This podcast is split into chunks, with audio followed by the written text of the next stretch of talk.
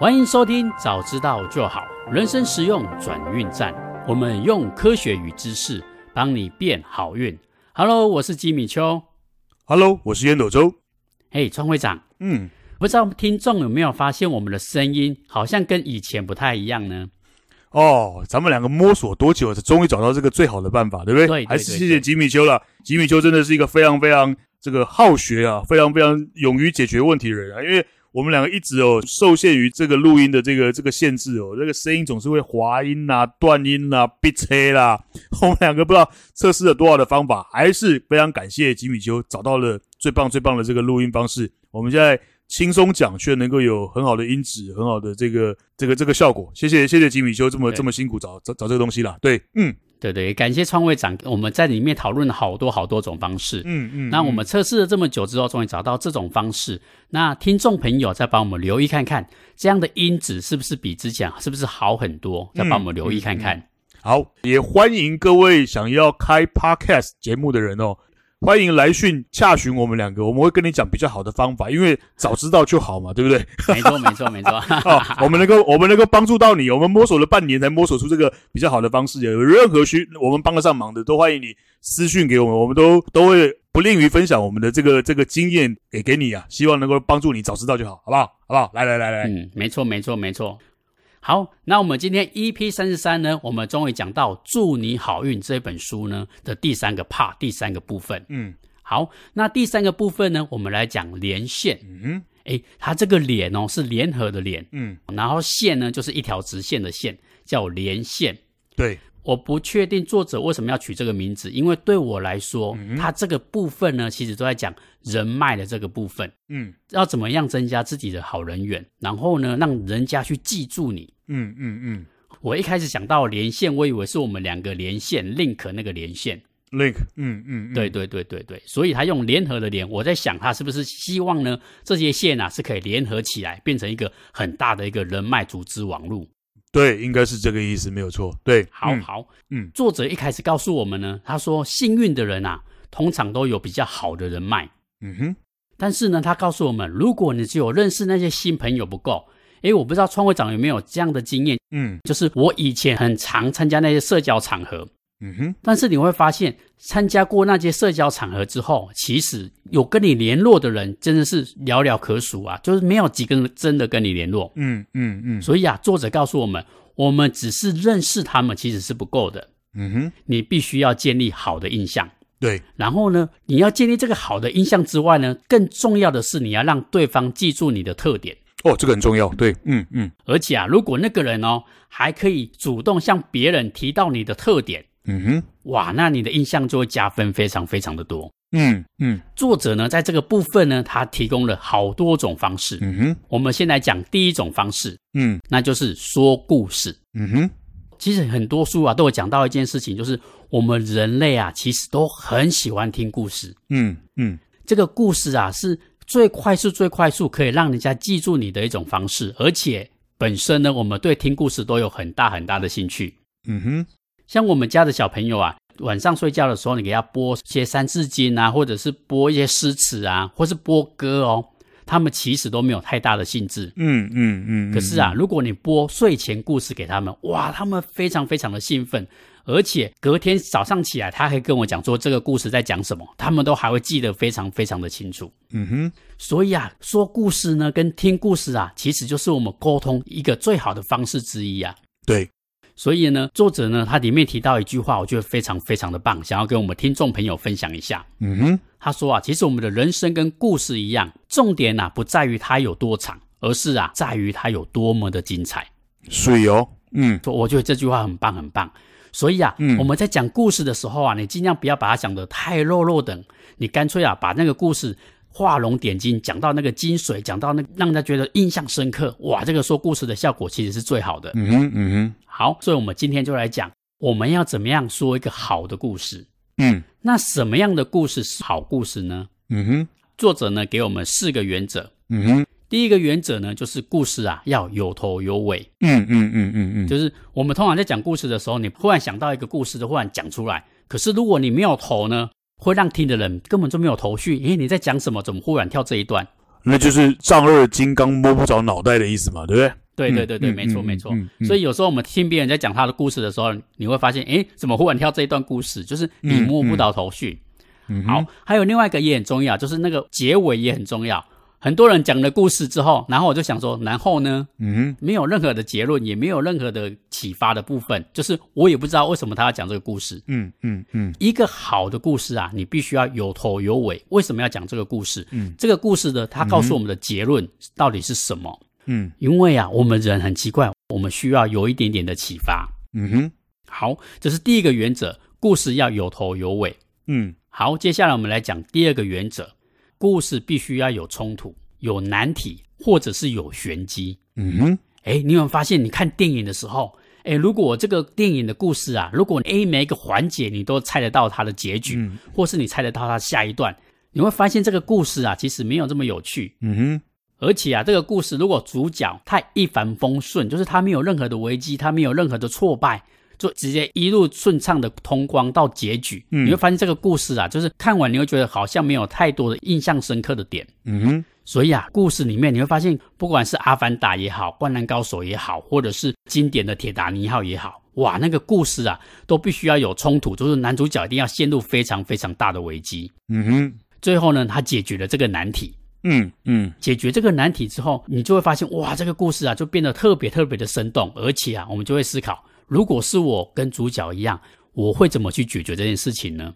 嗯，所以好莱坞啊有一句名言非常的有名，他说啊，没有冲突呢就没有故事。嗯嗯，作者告诉我们，我们人为什么很喜欢听故事？是因为我听完我的爸爸的故事，我听完我爷爷的故事，我听完我祖先的故事，哦，知道说原来狼是很危险的，他们是怎么跟狼奋斗的。嗯哼，那下次我若遇到狼，我遇到老虎，我应该怎么跟他们去奋斗？怎么去跟他搏斗？嗯嗯嗯。所以啊，我们人在听故事的时候，会增加自己的生存几率。嗯哼，所以在这个基因的演化之下，你会发现我们人真的很喜欢听故事。嗯嗯嗯嗯嗯，对。尤其是遇到那些难题的时候，因为我们会不自觉的把自己带到到那个情境里面，嗯哼，所以啊，故事必须要有冲突，要有难题，这个啊，就是为了我们的生存做演习，所以我们人的基因就会特别喜欢这样的故事。没错，嗯，好，那接下来我们来讲第三个原则，嗯哼，一个好的故事，你会发现那个主角一定是在这个过程当中有所学习、有所改变、有所成长，嗯哼，因为我不知道创会长。应该有听过一部很有名的动画叫《海贼王》。嗯，有啊。对对，创会长应该没有看过，对不对？嗯，没有，没有看过。那个那个是属于你们那个时代的，我们那个时代还没有。对，对对对。嗯，嗯，我还记得他在前前几集的时候非常非常的红，就是大家都很喜欢《海贼王》这一部。嗯。可是呢，到了中间一段过程之后呢，大家都越来越不喜欢这个《海贼王》的这男主角鲁夫。为什么？嗯，不是因为他的故事不精彩哦。海贼王呢，最让人家诟病的一点就是主角经历了那么多事情之后，包括他的干哥哥就艾斯也死了，就是他经历过那么多磨难，嗯哼，结果男主角到后来还是没有做任何的成长，还是一样的幼稚，嗯哼，哎，我发现男主角都没有成长，大家反而开始讨厌这个这个鲁夫这个角色，嗯哼，嗯哼。然后你大家为什么那么喜欢《灌篮高手》里面樱木花道呢？嗯哼，我前几天呐、啊、去看那个影评，有人讲说樱木花道会最让人家喜欢，是因为他从以前的小屁孩，嗯，到后来已经成长着变成一个非常非常成熟，而且呢，他为了想要取胜，付出全力的这种心态。嗯哼，嗯哼，你看一样两个主角一样都是屁孩开始，可是鲁夫没有成长，但是樱木花道有所成长。嗯哼，大家反而特别特别的喜欢的樱木花道。嗯嗯嗯。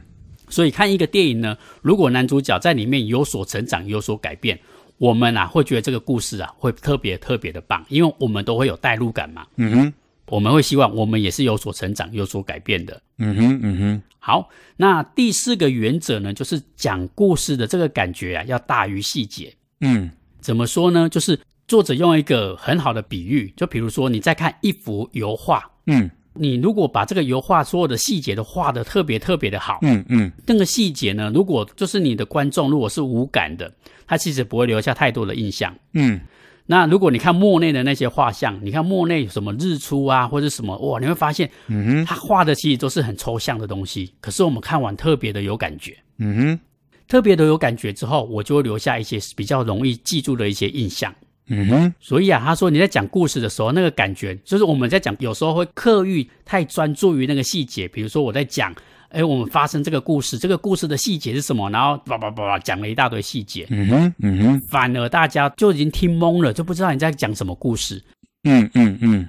所以啊，刘轩告诉我们，讲故事尽量把那个感觉给营造出来。嗯哼，会比你比那个细节还要更加的重要。没错。嗯。好，这个就是好故事的四个原则。嗯哼。好，那我们讲完了这四个原则之后，你会发现哇，还是很难啊。那我们要怎么样去做应用呢？因为我发现讲故事这个效果特别特别的好，但是啊，嗯哼，它也是最难训练的一个部分。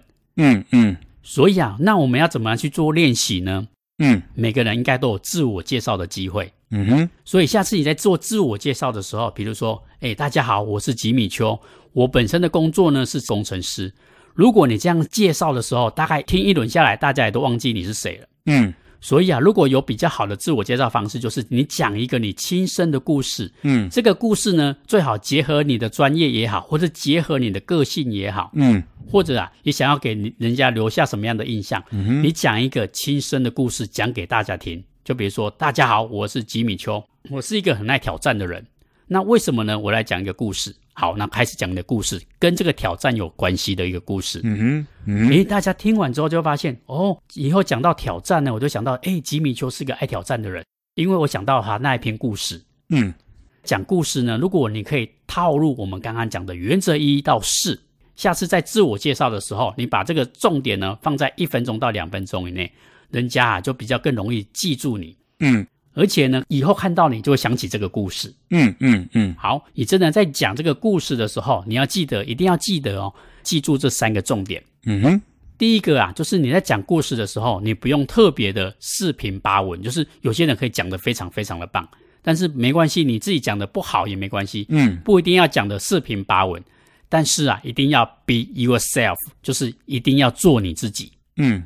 你在讲这个故事，你不要去迎合别人，然后去讲一个可能你自己也不喜欢的故事，或者这个故事里面的你，这个个性可能就不是真实的你，你可能是编造出来的。嗯哼。所以他告诉我们，我们不可能让全世界的人都喜欢我们。嗯。但是啊，我们宁可让身边的人哦都喜欢那个是真正的我们，而不是那个捏造出来的我们。嗯嗯嗯。好，这是讲故事的第一个重点。嗯哼。好，那第二个重点呢，就是这个故事啊，可以戏剧化，但是啊，你不可以去说谎，你也不要去无中生有。对对，嗯，就比如说啊，嗯、我本身就没有拿过什么诺贝尔奖啊，我到处跟人家讲说，哎，我以前拿到诺贝尔奖，哎，这种谎言呐、啊，就是虽然你可以让你的故事加分很多，但是这个谎言也容易被人家戳破。嗯，如果人家知道你这个故事是捏造的，哇，那个信用啊，那种伤害啊，就非常非常的大。不是那种轻易就可以弥补回来的。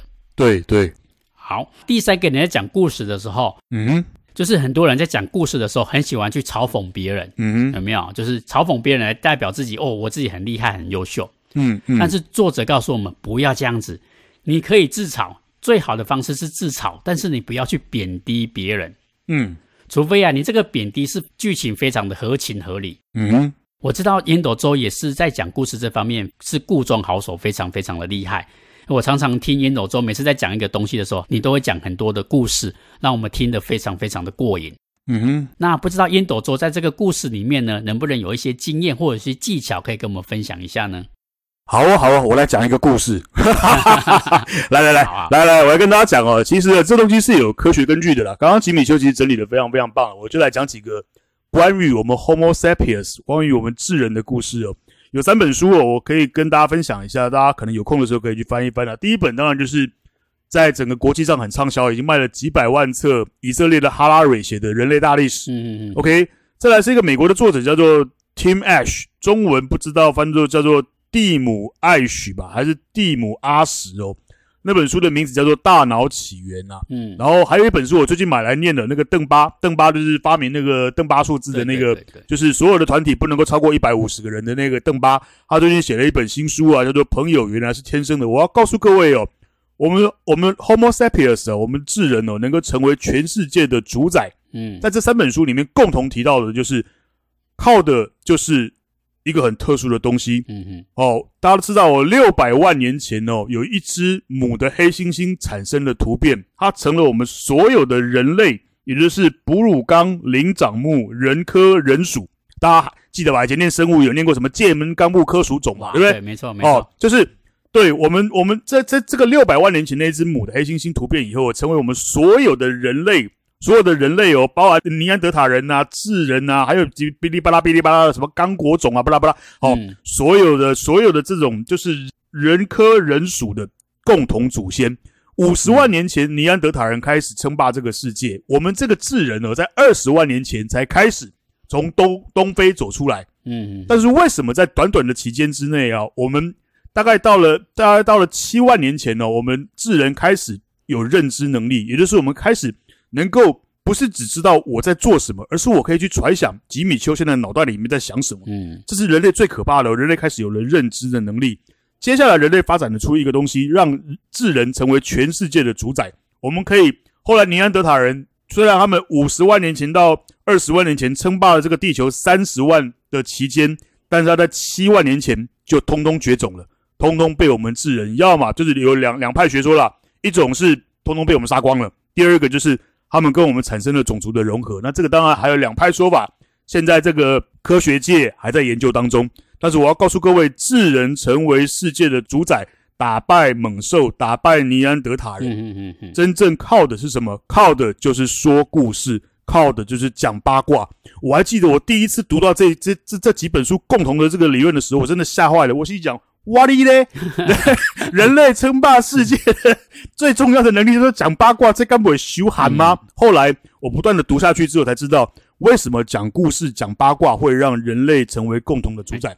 我简单，因为时间有限，我简单跟大家分享一个。反正我们日后的节目还会说，第一个，因为讲故事，因为讲八卦，会让我们的族群，就是我们共同的族群，我们会有共识，对吧？对，我们会有共同的历史、共同的传说、共同的祖先打拼的过程，我们会形成我群跟他群，也就是因为故事，因为八卦，成为我群跟他群。我简单举一个例子，这两天白沙屯妈祖在绕境，对不对？嗯嗯嗯嗯，对。那为什么有这么多的人心甘情愿？我问你啊，有谁真正看过妈妈妈祖婆？谁真正跟妈祖婆打过电话？没有吧？对。但是这个是我们属于这个族群里面，我们就有这个共识，我们就有这个历史，我们就有这这样子的一个念力信念，对不对？嗯，这个东西就是故事，就是故事，故事让我们团结在一起，也就是第二个我讲的，他会刚刚讲的第一个故事会让我们有共识，因为我们有共同的历史、共同的传说。第二个会增进我们的这个分工跟合作。因为我们是同一个族群的人，我们就开始进行分工，这是人类智人最最可怕的地方。我们开始进行分工合作。嗯、第三个，我们会建立领导，建立自己的专业的声誉，让别人形成一种故事，继续的往下的延伸。第四个，这些故事哦，这些八卦、啊、会去惩罚那些偷鸡的分子。嗯，也就是在这个社群里面啊，如果有人做那些狗屁倒灶的事啊，损及族群的事情啊，我们也会用故事的方法。来惩罚这个人，这个人我这个人很有可能被赶出这个族群，被驱逐出境。我跟你讲哦，在以前那个时代，只要是你被你被这个族群、你被这个部落给遗弃的时候，你就必死无疑了，对吧？嗯、我刚刚说过了嘛，任任何一只黑猩猩、任何一个猛兽都可以绝对可以把我们任何一个单一的智人给吃掉，因为我们根本打不赢他嘛。我们跑得比人家慢，肌肉力量比别人小，我们的下颚，拜托我你你你咬咬得赢一只鳄鱼吗？怎么可能？嗯，对不对？嗯、所以。因为故事，因为八卦，让我们有了共识，促进我们的分工的合作，让我们建立领导、建立专业、建立声誉。第四个，我们去惩罚那一些偷鸡的分子。也就是你仔细听一听，有原来故事有这么多的功能，这就是有科学。我刚我刚讲那三个都是哈拉瑞，那是以色列非常非常知名的大学的学那个学者，邓巴英国的学很有名的演化心理学的学家，嗯，迪姆艾许也是一样，他也是他是美国很有名的那个脑神经科学的学。他们做的这些研究，就是得到了这样的答案。其实我们大部分人会讲，一定要有事实，一定要有数据。我要告诉各位，我们的大脑其实并人类一七八九年工业革命以来，到现在大概才两百多年而已。在漫长的演化史，我刚刚讲的是几十万年、六百万年，对不对？嗯嗯嗯嗯。我们真正需要去记事实、去记这个数据哦，记那些逻辑啊，记那些道理啊。其实只有两百多年的时间，人类人类的大脑其实以前根本不用去做这些东西的，它主要就是要找到东西能够活下去。嗯，没错。哦，嗯，找到对象能够交配，把基因给延续下去，把生物的这个基因给延续下去。所以呢，呃，事实与数据啊，逻辑以及道理啊，只能让一个人说好，我知道了。但是故事与八卦才真正的能够深入人心，真正的能够让人感动不已，并且说出对。我要加入这个组织，算我一份，我会效忠于这个组织。这是我们智人为什么能够在地球上占据，不不要讲占据了，在整个地球上，呃，成为现在这个世界的一个主宰，最最重要的原因。所以说故事是一个非常非常重要的能力，就是我想要跟大家讲的一些科学的一些知识的分享。来，Jimmy，好好，谢谢烟朵做的分享。哇，我觉得有几点我特别有感。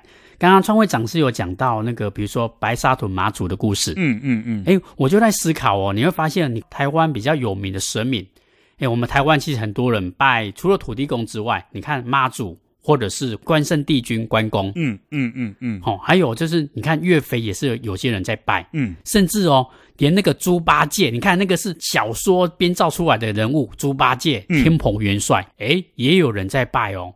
哦，哎，拜猪八戒的那个店我都没有去过，嘿，去的话就不得了了，去的话带几个大条，我跟你讲，没错没错，哎，你会发现，嗯，嗯。真的耶，就是你会喜欢这个角色，你会想要去拜他，其实都是因为我们听过他的故事，嗯嗯嗯，你、嗯、你看哦，圣经的的故事，你会发现他其实都在讲耶稣的故事嘛，嗯哼，你那些有名的神明啊，或者是有些故事传承下来，其实都是用故事的方式去做传承，嗯。反而是那种大道理啊，你会发现，其实如果没有故事去传承，很快就丢失了。嗯嗯嗯。所以啊，故事真的是一个很好很好的传承方式。嗯哼。然后川会长刚刚讲说，故事会被惩罚，我就想到岳飞跟秦桧。嗯。哦，现在好像证明叫秦桧，反正我我还是习惯把它念成秦桧。嗯哼嗯哼。我记得好像他的后人很多人，就是我连他的子孙是谁。我都不知道，我只知道他是秦桧的后人。哎，就很多人啊，去丢他、砸他，甚至那个听说那个油条有没有？嗯、油条的由来有啊有啊，在在杭州那个岳飞庙那个前面啊，我们之前去杭州玩的时候有去看啊，他就跪在那边跪，从从不知道什么时候已经从 N 年前跪到现在啊。对对对对对对，没错没错没错。而且听说那个炸油条的由来也是因为要炸勤快。嗯嗯嗯嗯。哇，你看这个故事可以影响我们的如此的深远。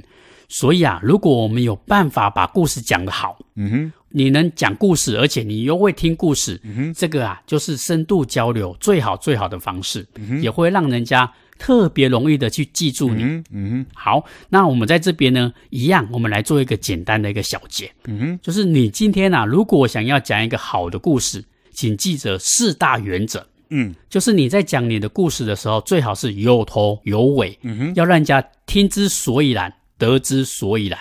哦，就是我听完之后，哦，我懂你在讲什么，而且我非常的有感。我知道讲完之后，嗯，哦，我我理解了，嗯，好。那第二个原则呢，就是这个故事啊，最好要有所冲突。嗯哼，就是啊，你故事如果太平淡，其实不会有人记得。嗯，我会发现一个好的故事，通常都是哇，他发现了什么难题，他发生了什么挫折。然后主角呢，他用力的去克服它，嗯，可能不是一帆风顺，可是最后被他解决了这个难题，嗯嗯，这样的故事嗯会让人家记得特别的印象深刻，嗯哼，因为这些冲突点啊，会让人家有代入感，人家会想说，诶，如果我是你，我会怎么去解决呢？嗯哼，我能不能撑得下去呢？哦，有代入感，我们演化的需求，这样的故事它才会烙印在我们的脑海当中，嗯哼，嗯哼。好，那第三个原则呢，就是作者啊，在讲完这个故事之后的结尾，嗯，必须要有所改变，或者是他学习到一些新的东西。嗯哼，因为我们人还是比较希望自己有成长嘛，所以我们在听故事的时候，我们都希望有启发。嗯哼，所以啊，最后你一定要有所改变或有所学习。嗯嗯，好，那第四个呢，就是你讲故事的这个感觉啊，要大于细节，嗯，就是你尽量营造这个感觉，营造的越好。这个效果越好，而你不要太专注于一些小细节，就是我一定要把它讲得很仔细，不用不用，感觉出来了，嗯哼，没有到很细节，其实都是可以的，嗯哼，嗯哼，这是讲故事的四个原则。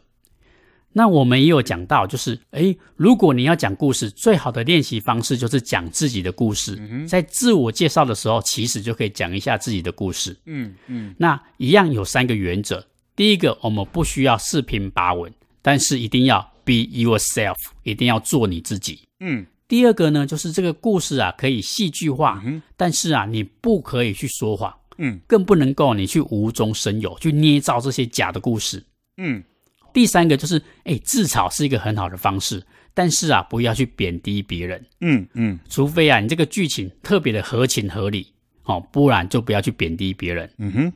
好，这个就是讲故事啊，哇，它有这么多的重点，这么多的技巧。我们只要讲的一个好故事，相信在你的人缘上、人脉上，大家会特别容易的记住你。嗯哼。最后呢，有一句话我觉得很棒，就是行动呢比说话大声。嗯哼。也就是啊，你如果说出这个故事，而且啊，你知行合一，就是你讲的故事跟你这个人格是一致的。嗯哼。而且这个故事说最后的改变，你你自己的所作所为也改变了。跟你的故事是相符合的时候，嗯哼，哇，这样的效果其实是最好的。嗯嗯，不要变成说我们说一套做一套。所以啊，我们必须在讲故事的时候，必须要以行动来行践自己的故事，人家会更加的信任你，而且会更加的印象深刻。嗯哼，好，这个就是我做一个简单的一个总结。那当然呢，最后呢，我们还是要把时间交给我们的创会长来帮我们做一个精彩的 call to action。好哦，好哦，来来来，哦，现在用这个吉米后来找到的这个方法来来录音呢，实在是轻松多了。因为以前用 Zoom 录音的时候，那个讲到几乎都快要用吼的，吼到后来都没声音。现在讲的很轻松，声音又很好。来，今天的 Call to Action 一样有三点。第一个，随时准备好三到五个好故事，让你在自我介绍的时候啊，让你在讨论交流的时候啊，让别人印象深刻。就像我常那个开头的时候都会讲啊，我叫烟斗周，我为什么叫烟斗周？哦，我为什么叫烟斗周？那我后来，我后来为什么？烟斗周又变成这个 Andawaju 哦，我从从我我从我以前戒那个抽抽烟斗，到后来为了全世界最可怕的生物去去戒烟哦，大家都知道全世界最可怕的生物是什么嘛？那 这样就会让别人印象印象深刻哦。但是你一定会问我说，那诶老周，那哪来这么多的故事啊？故事的来源要怎么去做准备啊？我要告诉各位，很简单，有四个：第一个自己的故事，第二个别人的故事，第三个企业的故事。第四个历史的故事哦，我会建议每个每一位朋友可以把这些小故事哦，你你觉得很很动容的、很感动的，或者是让让你印象深刻的这个故事啊，把它记到你的手机里面去。因为现在每个人都有手机嘛，你可以在备忘录里面写下啊，这个赵子龙救阿斗，对不对？哦，或者是那个司马懿活得比任何人都久，你可以把这些历史的故事，你可以。把这个你在早知道就好里面听到的爱因斯坦的故事说出来呀、啊，还记得吧？对对，对哦，对，普莱雪的故事也还记得吧？嗯，比悲伤更悲伤的故事啊。嗯，所以随时准备好三到五个好故事，让你在自我介绍的时候，让你在讨论交流的时候，让别人印象深刻。嗯，这是第一个。第二个，那什么样子是一个好的故事？我要告诉各位，你不要去讲那个平淡无奇哦，就是讲完之后没有没有没有什么张力的。你可以去讲梦想，去讲渴望，去讲感动。哦，能够刺激别人的，能够启发别人的哦。最重要的是，你在讲故事的时候啊，一定要有那个画面感。嗯嗯哦，很多人讲我我我的演讲，通常大家比较难睡得着，就是我会不断的去思考，当我这样讲的时候，一般的听众听听起来会不会有这个画面感？所以什么样子是一个好故事？不要去讲一大堆的这个逻辑啦、数字啊，你要去讲梦想、讲渴望、讲感动、讲刺激、讲启发。最好一定要有画面，能够呼吁别人去做 action 去行动，这就是一个好的故事。嗯，第三个，讲故事一定要学会一个很重要的重点，就是要把很复杂的事情简单说。那你如何验证呢？这我常常讲，你回去哦，找一个四年级或者五年级的小朋友，把你的故事说给他听。他如果听得懂，愿意听，想要听，听完呢，很可能会哭、会笑、会感动。那你就做到一个。找到一个好故事，你也讲出一个好故事。嗯嗯哦，故事绝对不能够讲的落落等，讲的很复杂，讲的很 complete，就是讲不讲的那种非常非常的复杂，没有必要。你一定要讲到让一个四年级或者五年级，因为四年级五年级的孩子他刚刚好初步的懂事，只要他听得懂，他愿意听，想要听，他会哭会笑会感动，那就是一个成功的好故事。所以呢，你如果让更多的人呢、啊、记得你的故事，记得你啊，你当然就会有更多的机运，更多的好运，对吧？嗯，吉米对不对？没错没错。哦。所以我重新重复一下今天的 call to action。第一个，随时准备好三到五个好故事，让你在自我介绍、讨论交流的时候，让人能够印象深刻。呃，那哪来这么多的好故事？你可以从自己的故事啊、别人的故事啊、企业的故事啊、历史的故事啊，或者从早知道就好里面多听一点故事，好不好？OK。那第二个，什么样是一个好的故事？讲梦想、讲渴望，一定要有画面，一定要能够呼吁别人去行动，这就是一个好故事。第三个故事一定要复杂的事情简单说，说到让别人听得懂、愿意听、想要听、会哭、会笑、会感动。这是今天的 Call to Action。哇，谢谢我们的创会长。哇，我觉得讲故事这件事情。真的非常非常的重要。而且创会长帮我们整理这三个 call to action，哎，我也觉得非常非常的受用。好，这就是我们本篇想要讲的连线第一个部分，叫做讲故事。讲一个好故事，让人家更加的容易印象深刻。好，那我们下一篇呢，就来来讲连线二，嗯，就是主动式聆听。你会发现呐、啊，那些听故事的人，如果他对你讲的话，对你讲的故事很有兴趣，嗯哼，诶，你会发现这个人，你对他会特别特别的有好感哦，嗯哼。所以啊，我们都要去学习一种东西，叫做主动式聆听。嗯，听啊，它是一种艺术，也是一种礼貌。我不知道大家有没有这种经验，就是你在跟一群朋友聊天聊得很开心的时候，而且你正在讲故事哦。忽然又跟人打岔，然后那个一转，大家就忘记你刚刚讲的故事是什么了。嗯哼，哎，你会发现那个滋味真的不是很好。嗯，有没有？所以啊，听也是一种很需要学习的一种艺术，也是一种很重要的能力。嗯，更重要的是，它是一种很重要的礼貌。好，所以我们下一篇就来讲连线二，主动式聆听。好，如果你觉得我们的节目啊对你是有帮助的，再麻烦大家给我们点击五星好评。你们的鼓励啊，是我们最大的动力。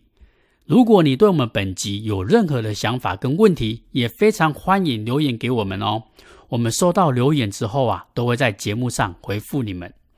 谢谢收听，早知道就好，人生实用转运站。我是吉米秋，Hello，我是烟斗周。好，我们下次见。See you next time。拜拜，拜拜。